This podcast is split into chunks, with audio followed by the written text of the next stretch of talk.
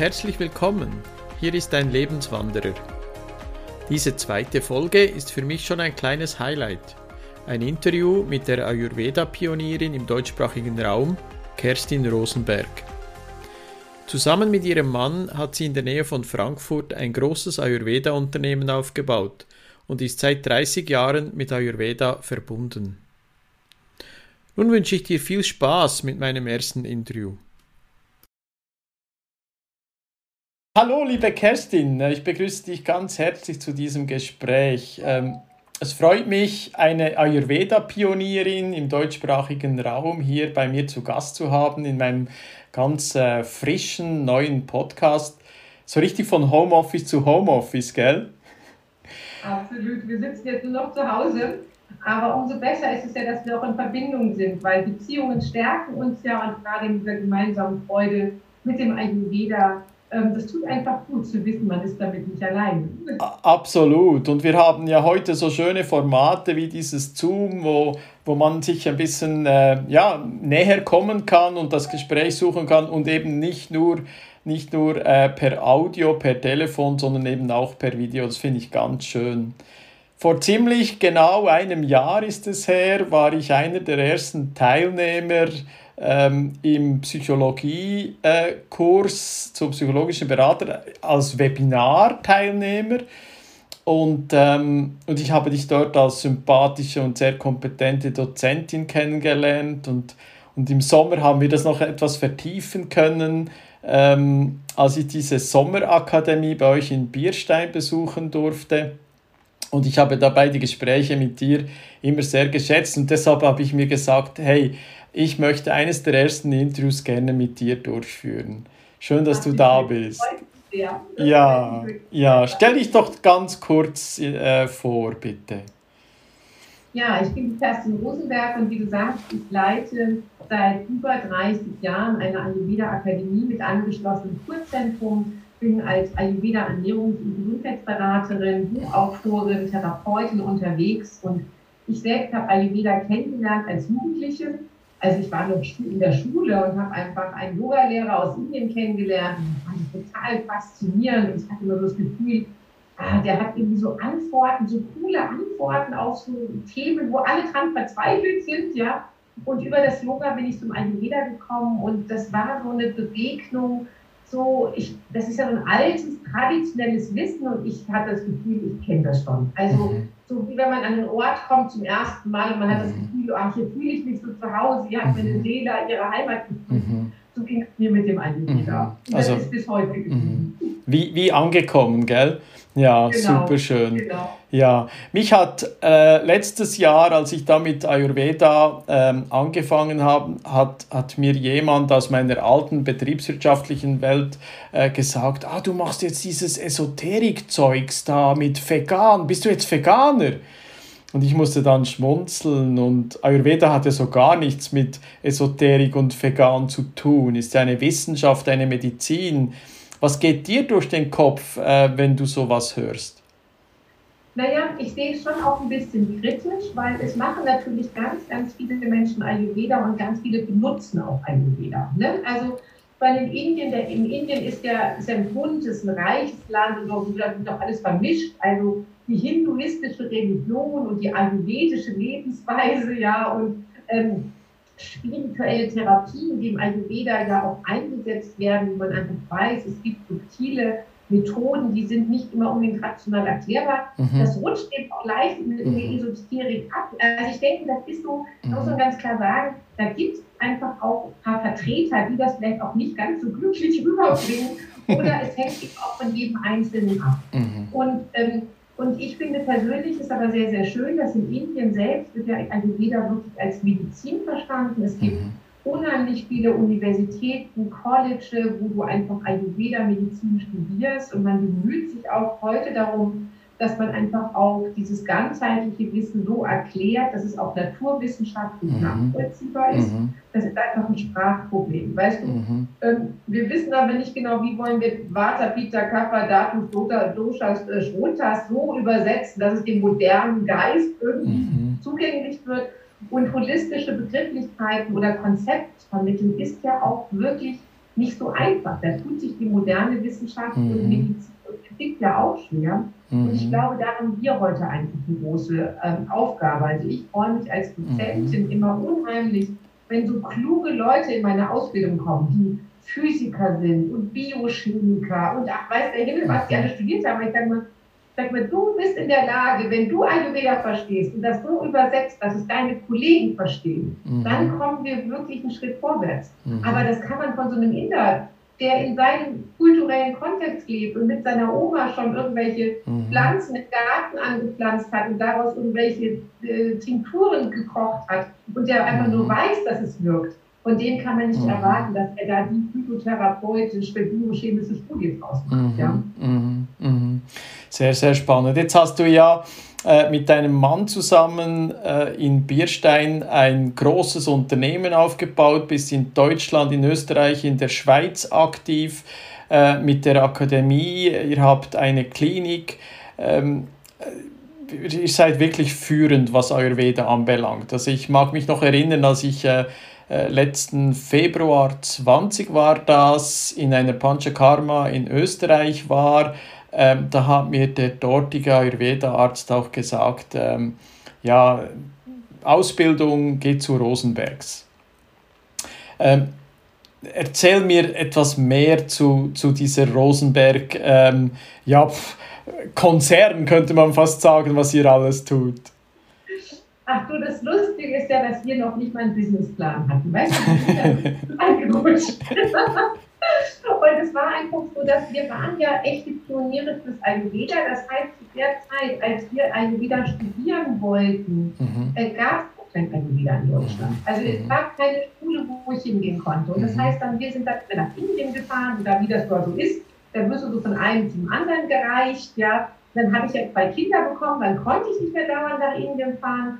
Und dann habe ich gedacht, okay, wenn ich jetzt nicht mehr nach Indien kann, weil meine Kinder, die sind da immer mit irgendwelchen Blumen nach Hause gekommen, weil die aus irgendwelchen, weißt du, irgendwas da angepasst und abgeleckt haben. Also das ging irgendwann nicht mehr. Mhm. Okay, dann lade ich doch die Leute, die ich sonst besuchen würde, lade ich die doch ein. Mhm. Und dann habe ich angefangen, Seminare zu organisieren. Das also war so ganz Super. eigennützig. Ich habe einfach so, ich habe einfach mit das organisiert für mich, was mich selber interessiert hat und habe es einfach mit anderen Leuten geteilt. Mhm. Und das wurde wahnsinnig erfolgreich. Mhm. Und klar, heute sind wir total gut strukturiert. Wir haben im Bierstand allein 80 Mitarbeiter. Wahnsinn. Wir arbeiten mit mhm. Hochschulen, mit Universitäten mhm. zusammen. Mhm. Ähm, und ich glaube, dass wir so erfolgreich sind, das ist so ein bisschen die Kombi zwischen Marc, mein Mann und mir. Weißt du, der Marc, der ist so ein strukturierter Projektmanager, der ist sehr anspruchsvoll, der sieht die Firma auch so kritisch, den muss man echt gut machen. Und ich bin eben so locker leicht und oh, locker, wir machen das mal und los geht's, ja.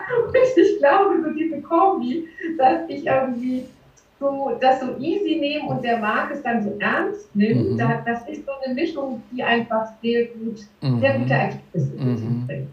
Aber es zeigt auch einfach, äh, dass man es einfach mal tun muss, oder? Äh, sonst, ähm, sonst verplant man sich und eben schreibt Businesspläne und überlegt sich, macht Risikomanagement, was alles schiefgehen könnte. Manchmal muss man einfach nach dem Try-and-Error-Prinzip mal einfach mal tun, oder?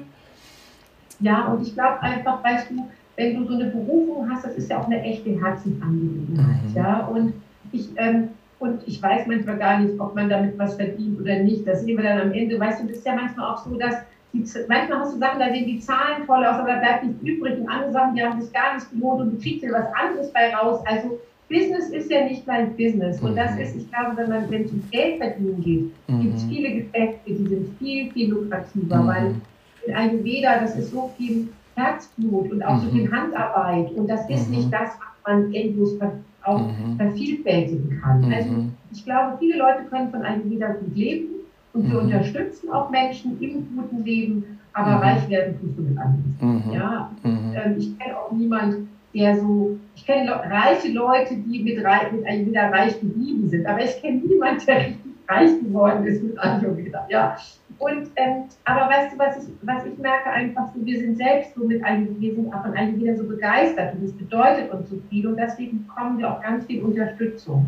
Mhm. Wir haben ja große Freude und auch das große Glück, mit ganz tollen indischen Partnern zusammenarbeiten zu mhm. dürfen. Mhm. Also bei uns an der Akademie unterrichten Professoren, Lehrer mhm. von den renommiertesten Einrichtungen Indiens, mhm. ja, mhm. Direktoren von den Elite mhm. äh, Forschungs- und Medizininstitut in Delhi oder ein ein Dr. Gupta, der als bester mhm. Lehrer und bester Arzt mehrere Auszeichnungen mhm. von der Regierung mhm. bekommen hat. Also es sind Leute, mhm. die haben eigentlich Besseres zu tun, mhm. als nach Deutschland oder in die Schweiz zu fahren, um da irgendwelche ja, kritisch nachfragenden Anfänger irgendwie zu unterrichten. Ja. ja. Aber die kommen seit vielen, vielen Jahren zu uns und unterstützen uns auch unheimlich in unseren neuen mhm. Projekten, jetzt zum Beispiel auf unserem Online-Campus, weil die es also toll finden, was wir machen, wie wir es machen und da auch gerne einen Beitrag leisten äh, mhm. wollen. Mhm. Das ist etwas, wo ich denke, da geht es viel mehr auch so um das Atmosphärische. Weißt mhm. du, wir, wir lieben uns, wir finden es toll, wir haben viel Spaß miteinander und, mhm. und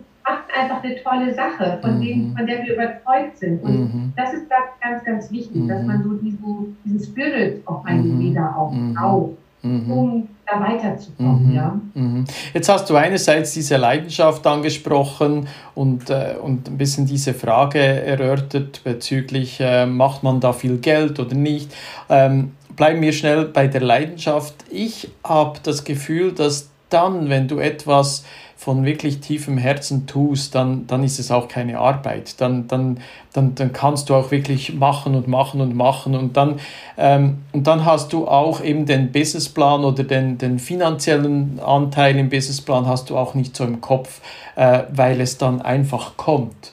Ähm, und, und das finde ich so das Schöne, man etwas mit Leidenschaft tun. Ich seh, äh, tut. Ich sehe das, wie es bei mir ist, oder? Also ich, ich äh, äh, immer dann, wenn du etwas mit Leidenschaft tust, dann tust du es äh, mit, mit, mit einem ganz anderen Engagement, ähm, als wenn du etwas tun musst. Und das finde ich, das finde ich das Schöne, ja. Ja, da stimme ich dir absolut zu. Und andererseits, glaube ich, muss man da auch immer so ein bisschen, auch ein bisschen kritisch drauf schauen, mhm. weil auch in Leidenschaft ist mhm. die Energie irgendwann erschöpft. Mhm. Und ich finde, mhm. wir arbeiten Ayurveda in dieser Freude eben oft unheimlich mhm. Wundert uns dann irgendwann, dass die Batterie leer ist. Ja? Mhm. Und ich denke auch, viele Menschen, die auch Ayurveda therapeutisch arbeiten, die beuten sich oft selbst auch aus. Weißt du, es mhm. gibt ja sehr viele Menschen, die brauchen Hilfe, man will denen helfen, die haben viel Geld und es ist kein Problem, dass du 20 Stunden am Tag dich wirklich abgackerst, ja. dich auch aufpasst und ganz, ganz viel Gutes tust und danach weißt du doch nicht, wie du, wie du deine Miete bezahlen ja. musst. Also ich glaube, ja. man muss da sehr genau aufpassen, dass es dann eine gute Balance ja. hat. Und, ähm, und auch wir brauchen so eine gute Erdung. Weißt du, ich bin auch froh, dass ich meine Freunde, dass ich noch Freundinnen habe, mit denen ich einfach mal eine Pizza essen gehen kann, wenn mhm. die Pizzerien wieder aufhaben. Mhm. Oder dass man mal so was völlig Unangewiedisches mhm. macht, einfach weil mhm. wir brauchen so diese diese Balance, mhm. ja, weil sonst sind wir ähm, wirklich auch irgendwann lost mhm. und äh, finden auch gar nicht mehr so mhm. in die mhm. richtige Richtung hinein. Mhm. Ja, diese Balance, das ist ein riesiges Thema, oder? Ich habe das auch schon bei mir so oft erlebt, wenn man dann so wahnsinnig Gas gibt, äh, dann, dann ist man abends auf der einen Seite müde, aber man ist so aufgekratzt, äh, dass man dennoch nicht so richtig zur Ruhe kommt. Also das Vata ist so richtig explodiert. Und ah. wenn ich, wenn ich jetzt dich anschaue, mehrfache Autorin, Leiterin der Akademie, aktive Dozentin, aktive Gesundheitspartnerin, Ehefrau, ähm, Mutter, äh, Freundin, ähm, äh, Chefin, äh, wie kriegst du das alles unter einen Hut?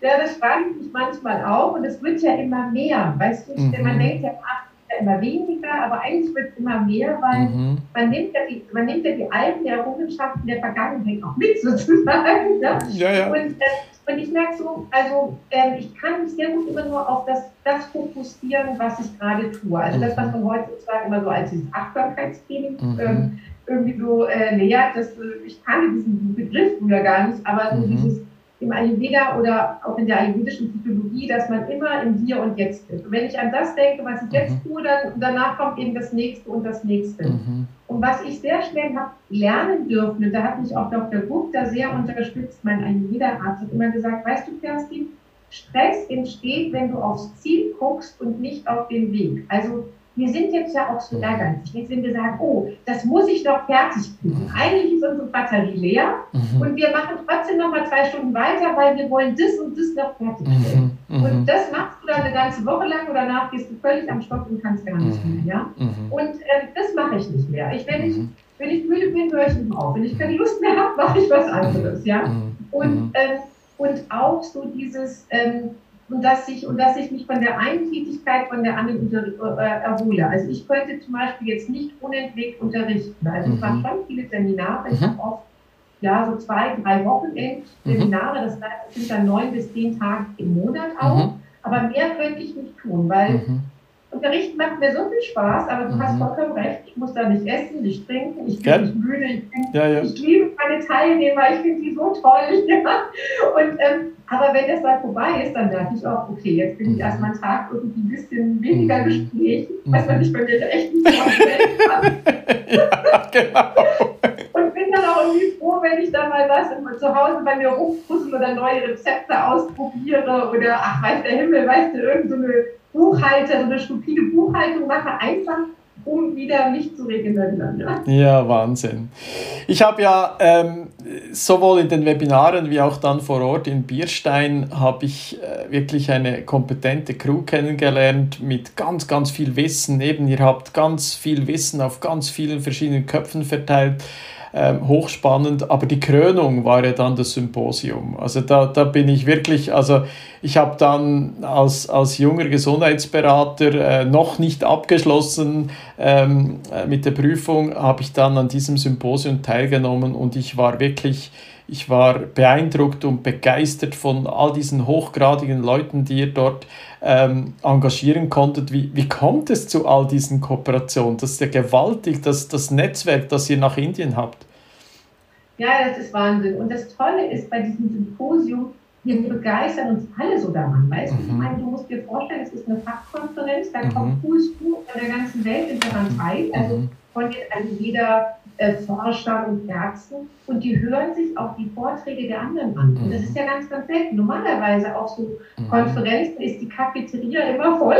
Ja, ja. Und, und in den Vorträgen wissen so ein bisschen die Studenten. Ja? Und bei uns kommen wirklich auch die Professoren, hören sich wirklich auch untereinander ihre Vorträge an, weil die mhm. bringen einfach tolle Sachen. Und, mhm. und diese Inspiration, dieses Wissen vom Leben zu verstehen, mhm. irgendwie interessiert alle. Und das ist mhm. eben auch so dieser Think Tank, der da entsteht, mhm. der ist unglaublich inspirierend und dass uns das diesmal so gelungen ist, sogar online, mhm. das war einfach ein Geschenk. Also da waren mhm. wir total glücklich. Mhm. Und weißt du, wir sind einfach, ähm, also Indien ist einfach meine zweite Heimat. Ich, normalerweise fahre ich drei bis viermal im Jahr nach Indien. Jetzt 21 war das erste Jahr wo ich, also ich war jetzt ein ganzes Jahr nicht in Indien. Mhm. Ich habe echt Sehnsucht. Ich das glaube ich. Mhm. Heimatsehnsucht, mhm. ja. Und, mhm. und, ähm, und wir pflegen einfach sehr, sehr gut unsere Beziehungen in Indien. Mhm. Also wir sind immer auf Konferenzen eingeladen. Mhm. Wir arbeiten ja auch mit der indischen Regierung zusammen. Wir sind da in so Ausschüssen drin für Ayurveda, internationale Ayurveda-Ausbildung oder Kooperationen, Zusammenarbeit. Und ähm, ja, weißt du, und, wir, und dann fahre ich ja auch mit Studienreisen runter. Das heißt, ich fahre mit Studenten runter. Wir sind an indischen Universitäten, mhm. wir studieren. Und die Inder sind einfach so glücklich, wenn sie ihren Wissen, mhm. ihr Wissen teilen dürfen, mhm. wenn sie mhm. merken, intelligente Leute mhm. wollen das einfach mhm. lernen, um es weiterzugeben, um es zu nutzen. Und das ist einfach etwas, was so was auf der menschlichen und auf der mhm. fachlichen Ebene nicht mhm. funktioniert. Mhm. Also ich habe das auch so erlebt und äh, du hast jetzt äh, schon Professor Dr. Gupta erwähnt ähm, als dein, dein Ayurveda-Arzt und Lehrer und ähm, mir ist noch eine zweite Person äh, sehr ins Auge gestochen, wo ich auch schon Erfahrung gemacht hatte in den Webinaren. Das ist Frau Professor Dr. Tanusha Nesari. Ähm, das war jede Session mit ihr war so inspirierend. Das war, also ich hatte, ich hatte wirklich Hühnerhaut vor Freude und, und, äh, und da kannst du einfach nur staunend zuhören, welches Wissen, welche Leidenschaft und, und welche Besonnenheit äh, solche Menschen haben. Das ist unglaublich und die haben das wirklich verdaut. Ne? Ich denke, da, da sitzt so ein Rishi vor uns, denkt, weißt du, mhm. wir, wir, können die verrücktesten Fragen haben und mhm. ohne irgendwie darüber nachzudenken, das zu recherchieren, die mhm. geben so geniale Antworten mhm. und die finden unsere Fragen immer so toll, weißt mhm. du? Also die sagen, Mensch, ihr stellt so interessante Fragen. Wir haben da selber noch nie so richtig drüber nachgedacht, aber jetzt, wo du mich fragst. Ja? Mhm. Und, und das finden die eben auch super, weil mhm. wir eben aus, auch aus einer ganz anderen Brille schauen, wie mhm. der indische Student. Mhm. Und dieser ganzheitliche Aspekt und vielleicht auch dieser psychologische Aspekt, der im Ayurveda ja so groß drin ist,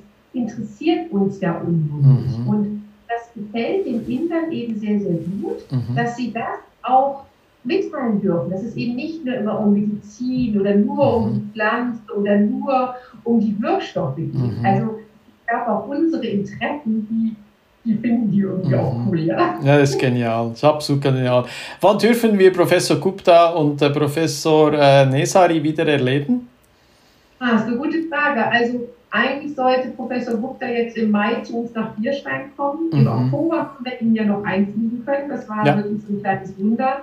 Aber für Mai haben wir, haben wir die Absage bekommen. Mhm. Zurzeit darf noch niemand einfliegen. Und dabei ist das, meine, der ist geimpft. Ja, der ist, also, ja. wir müssten keine keine Angst vor ihm haben, aber die deutschen Gesetze geben das ja, ja, ja, ja. Und von daher, also wir sind natürlich, wir haben im September wieder unser Symposium, das wird auch wieder online sein. Wir haben auch schon ein cooles Programm aufgestellt, es wird Schön. super spannend. Ja. Schön. Und, ähm, und wir hoffen einfach sehr, dass im September einfach auch wieder indische Gäste zu uns kommen können. Mhm. Ähm, aber naja, wir warten. Also ich, mhm. hättest du mir vor einem Jahr gesagt, dass jetzt noch niemand einreisen kann. dass wir uns auch beide nicht persönlich sehen mhm. können, Daniel, mhm. weil einfach die deutsch-französische, äh, die deutsche-schweizer Grenze gesperrt mhm. ist, nur mit Quarantäne zu mhm. Ich hätte mhm. gesagt, du, du spinnst, ja. Gibt's nicht, also gell? Ich glaube, mhm. dass, also, äh, die, die Situation ist wirklich außergewöhnlich. Ich habe keine Prognosen mehr, ab wann sich wieder unsere Lebensbedingungen normalisieren. Ja, also die Deutschen gerade benehmen, machen da nicht keine Anstalten, dass es schnell geht. Mhm. Ja? Mhm. ja, das Gefühl habe ich eben auch. Aber was wir ja tun können, Kerstin, ist, dass wir für uns beide jetzt die Grenzen etwas öffnen. Und ich möchte gerne kurz virtuell nach Bierstein kommen. Äh, ihr habt ja in Bierstein mit diesem Ayurveda Gesundheits- und Kurzentrum eine richtige Oase geschaffen. Ich, äh, als ich dort, das war glaube ich ein Sonntag, angereist bin, ähm, da, da kommst du auch wirklich an, oder? Da, das ist so, das ist ein kleines Paradies. Kannst du uns ein bisschen mitnehmen, ein bisschen erzählen von diesem besonderen Ort? Mhm. Also als wir vor über 25 Jahren diesen Ort kennenlernten oder kauften, war das einfach so ein altes, verwunschenes Forsthaus am Dorfrand, ja, und so ein, so ein Gemüse-, Kartoffelgarten irgendwie. Ähm, das war, es ist eine Dreiviertelstunde von Frankfurt entfernt. Das war für uns eigentlich das, das hauptsächliche, hauptsächliche Kriterium, mhm. weil wir hatten unser Zentrum in Frankfurt und wir wollten nicht ganz so weit weg. Und wir kamen dahin und haben gedacht, ach, ja, ja. Also wir haben über eine Standortanalyse gemacht und man fragt sich ja auch Obersotzbach, Bierstein, wo ist das und was ist das? Ja. Und ähm, und wir haben einfach angefangen, weißt du, wir waren jung, ich war Mitte 20, ja, und, äh, und, äh, und wir hatten zwei kleine Kinder, also ich war Ende 20, wir hatten zwei kleine Kinder und wir haben einfach angefangen. Dass daraus mal so ein blühender Ort wird. Ich meine, wir haben 2000 Quadratmeter Fläche jetzt, ja, wir haben dieses alte Forsthaus mit dieser alten Scheune mhm. Sehr natürlichen, schönen Stil renoviert. Wir mhm. haben einen mhm. ganz tollen Neubau, der nur aus Holz, aus Leben, mhm. aus indischem Schiefer besteht. Mhm. Also wo wir auch diese was, dieses Vastu Shakta, diese, diese indische Architekturlehre irgendwie verwirklicht mhm. haben. Du hast vielleicht gesehen, wir haben so ganz viele äh, so, so verrückte indische Bilder bei ja. uns umhängen. Ja große Fans von dieser Gond Art. Das sind so, ähm, ja, wie so von den Tribes of Indien, so eine, so eine naive Kunst, wo diese, diese Tree of Life und diese Fabelwesen und diese Mythologie einfach verarbeitet wird. Also so, und ich glaube, so Bierstein ist so ein Ort, ähm, das ist so dieses, eigentlich wie, wie das eigentlich so geht, ja, dass man regional und äh, also auch im deutschen Land, ja, saisonalen, saisonalen Biogemüse und wir, und wir geben einfach Ayurveda so weiter, dass es integriert ist in unsere Kultur. Also wir haben so immer so eine Fusion, ne? so modern und alt und indisch und ein bisschen hiesig und also und ich glaube, das macht so einen Reiz auch. Also wir haben jetzt nicht so einen so ein indisches Teehaus aufgebaut, sondern mhm. einfach so eine gute Mischung. Mhm. Und die Menschen fühlen sich glücklicherweise bei uns mhm. sehr, sehr wohl. Mhm. Vielleicht auch, weil es nicht so perfekt ist. Weißt du, wir sind kein Sternehotel, wir haben nicht so Sticky-Mickey, sondern du fühlst dich bei uns so wohl. Ich hatte letztes mhm. Kurgast, der kam in Schlafanzug zum Frühstück. Einfach, weil der war so entspannt. wir guckten den alle so an. Weiter, was bist du? Sagten wir, ja. Äh, äh, ja, aber ach, ich habe noch Schlafanzug gehabt. ich glaube, das ist gezeichnet. Man fühlt sich einfach wie so zu Hause mhm. und es gibt so viele lauschige Ecken. Mhm. Aber das ist nicht so Etipetete, sondern so irgendwie mhm. einfach, einfach mhm. gemütlich. Ja. Ich glaube, das ist ein bisschen der Punkt, oder? Wenn man vergleicht mit, mit anderen Hotels äh, im deutschsprachigen Raum, äh, dann, dann ist bei euch ist wie, wie ein Zuhause. Äh, man, man ist irgendwie zu Hause. Und, und, äh, und das Schöne ist natürlich auch, es ist außerhalb des Ortes Bierstein, das heißt, du kannst ähm, in, in zwei Minuten bist du auf dem Land und, und kannst über die Felder laufen, hast einen, einen Teich ganz in der Nähe. Es ist natürlich auch landschaftlich sehr idyllisch und, und das macht es natürlich auch noch aus. Mhm. Ja, völlig untouristisch. Die einzigen Leute, die da spazieren gehen, kommen von uns. Ja, ja, genau, genau, genau. Diesen Eindruck hatte ich auch letzten Sommer. Jetzt haben wir vorhin ja schon gesagt, dass die Situation im Moment etwas schwierig ist, dass die Grenzen zu sind. Äh, wie gehst du jetzt mit, mit dieser Situation um, mit eurem Unternehmen? Also es ist natürlich so in Bierstein selbst, wir haben ja weiterhin geöffnet, wir mhm. sind eine medizinische Einrichtung, das heißt, wir bieten medizinische Kuren an, wir sind völlig überlaufen, weil das mhm. hat ja alles andere zu. Und wir sind ja ein kleines Haus. Wir können ja nur mhm. 20 Kurgäste nehmen. Das mhm. ist nicht viel. Und wir haben Wartelisten oft. Also ich glaube, wir sind jetzt bei der Anmeldung für Juli. Weißt du, also mhm. wir haben wirklich viel und klar. Jetzt durch Corona, Leute sagen immer kurzfristig ab, da kann immer mal jemand nachrutschen. Also es lohnt sich mhm. nicht auf Wartelisten setzen zu lassen, weil da ist viel Bewegung drin. Auch die, die Kurse, die Seminare finden weiterhin statt. Kleine Gruppen können nach Bierstein kommen, ja. ansonsten machen wir viel online. Ja. Und ich merke schon so, ich meine, wir sind inzwischen alle so online profilierter, also wir können das jetzt besser. Ja, ja. Aber ähm, so dieses, dieses ähm, Ayurveda ist einfach was zum Anfassen. Weißt du, ich finde, ähm, wir sollten auch, sobald sich die Situation mhm. normalisiert, sollte man auch wieder mhm. mehr mehr persönliche Berührung mhm. einfach zulassen, weil das mhm. ist etwas, ähm, Ayurveda ist so schön, weil es geht so schön nah. Also mhm. wir, Ayurveda hat so was Kuscheliges, wir kuscheln einfach viel miteinander, also dieses sich nahe kommen und sich auch irgendwie so begegnen, berühren, auch auf der emotionalen ja. Ebene. Ich finde, das ist etwas, das ist ein ganz, ganz großer Wert, also auch dieser menschliche Aspekt der Medizin, der heute auch so fehlt. Mhm. Und klar, ich selbst bin jetzt auch natürlich viel mehr am Telefon und viel mehr am Zoom, einfach um überhaupt in Kontakt zu bleiben. Mhm. Aber ich, mich strengt es auch an. Mhm. Also ich freue mich sehr. Ich freue mich einfach total, wenn mal wieder alles normal ist und wir können eine tolle, coole Gartenparty bei uns feiern und wir machen indische Musik und oh. machen ein ayurvedisches, vegetarisches Grillfest und haben einfach wieder Spaß miteinander, ja. Und, ja. Äh, müssen nicht dauernd über Masken und Abstand und schnell genau. und äh, desinfizieren und all diesen Kram nachdenken. Genau. Es ist schon sehr anstrengend und es ja. macht auch nicht mhm. ja. Mhm. Mhm. Mhm. ja, und jetzt, ähm, wenn ich dann die Expertin da mir gegenüber habe, habe ich noch so drei, vier Fragen äh, von der Expertin direkt. Und zwar sitzen ja jetzt äh, so viele im Homeoffice. Was empfiehlst du denn? Ähm, aus Ayurveda äh, fürs Homeoffice?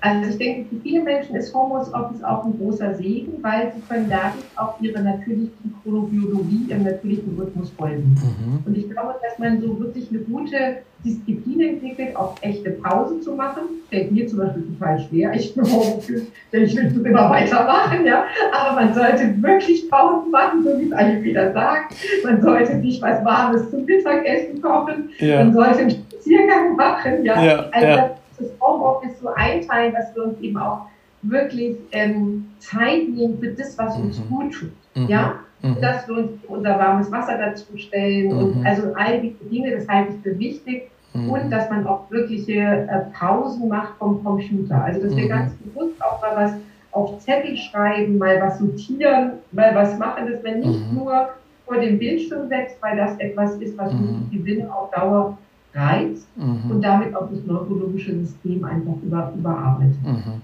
Mhm. Mhm. Super, danke. Und jetzt im Frühling, äh, wobei im Moment ist nicht wirklich Frühling, bei uns schneit es wieder, ähm, ist ja die Detox oder die Entgiftungszeit. Ähm, hast du uns da einen ganz guten Tipp? Mhm.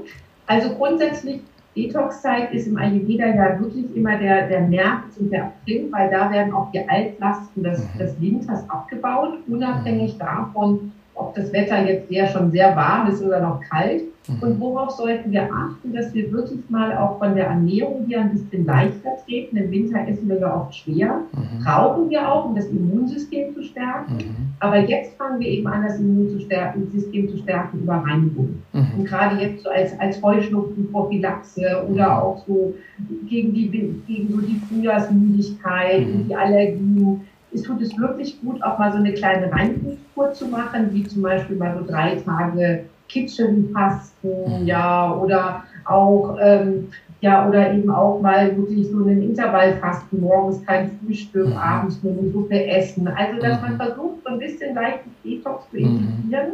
Und es gibt ja zwei Kräuter, die die indische Regierung unheimlich gut auch zur Immunstärkung bei, ähm, bei, bei Covid empfiehlt und auch für Post-Covid, also Prä- und Post-Covid. Mhm. Und die haben auch eine tolle Auswirkung. Mhm. Das eine ist, ähm, ist äh, Guduchi, mhm. ja.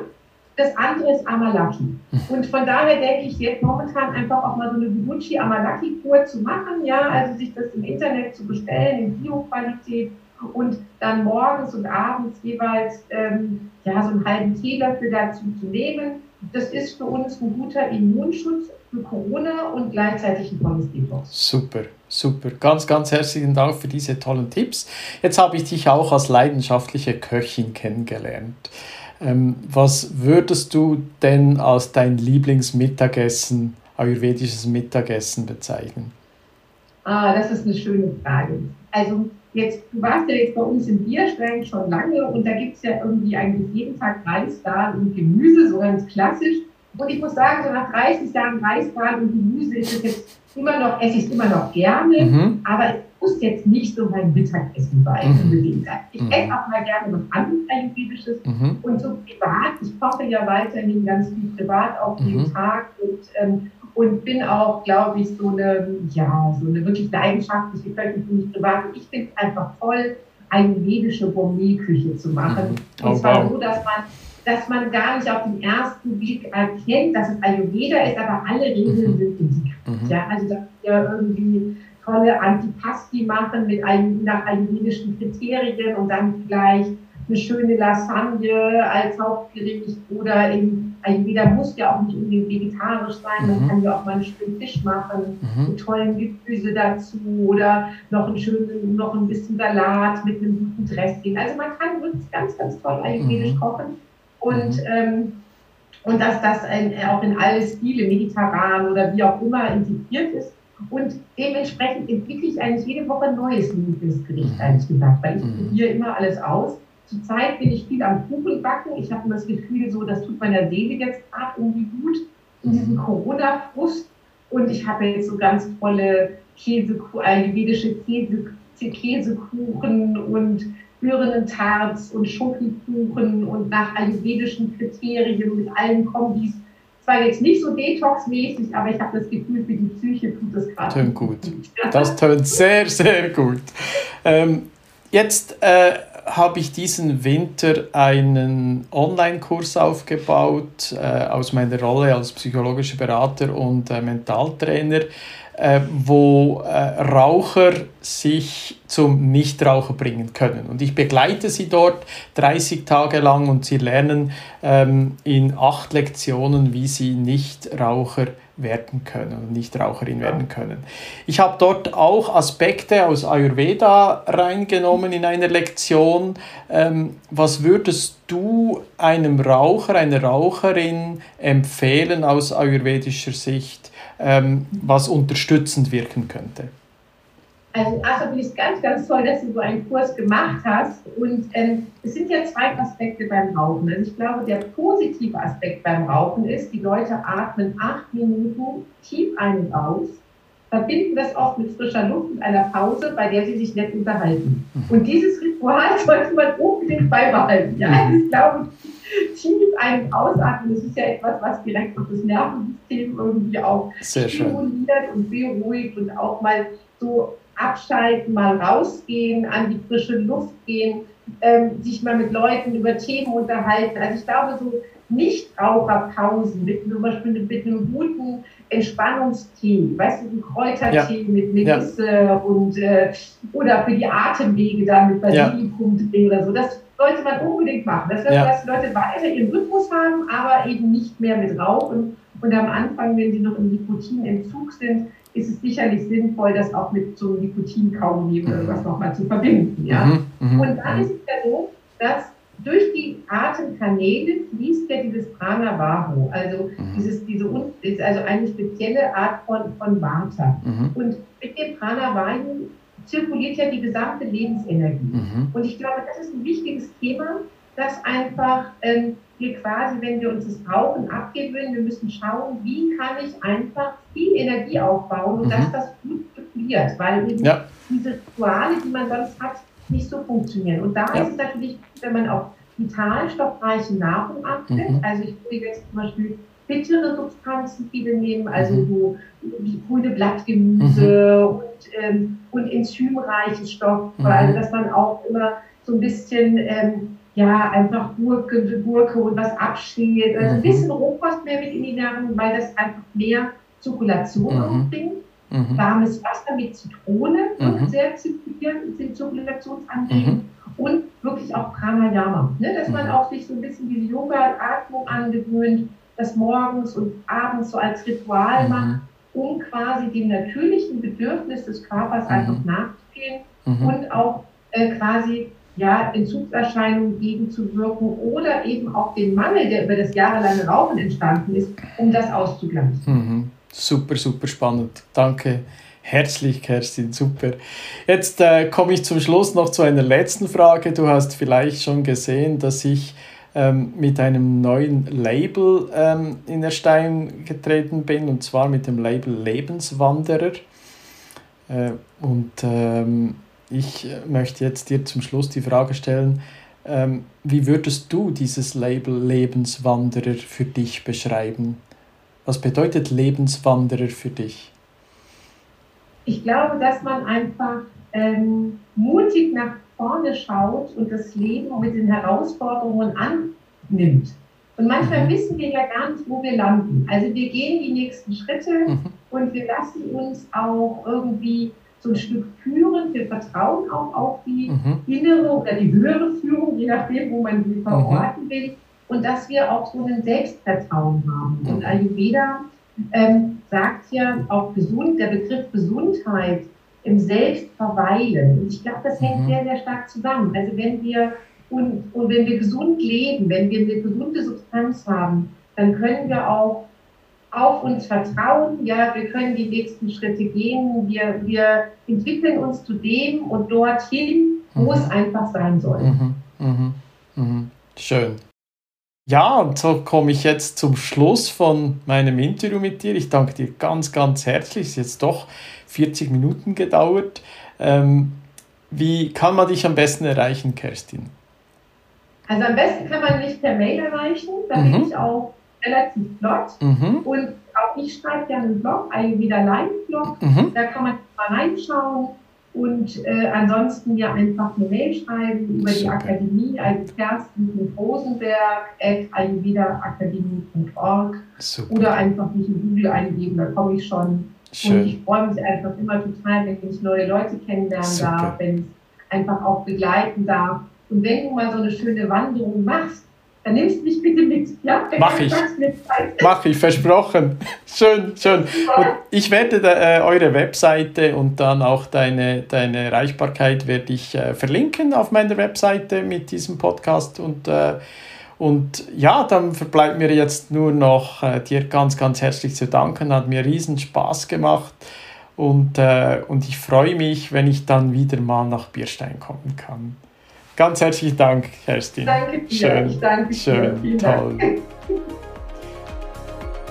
Ja, das war das erste Interview in dieser Podcast-Reihe der Lebenswanderer. Heute mit Kerstin Rosenberg. Ich wünsche dir einen wunderschönen Tag und wir hören uns. Ciao.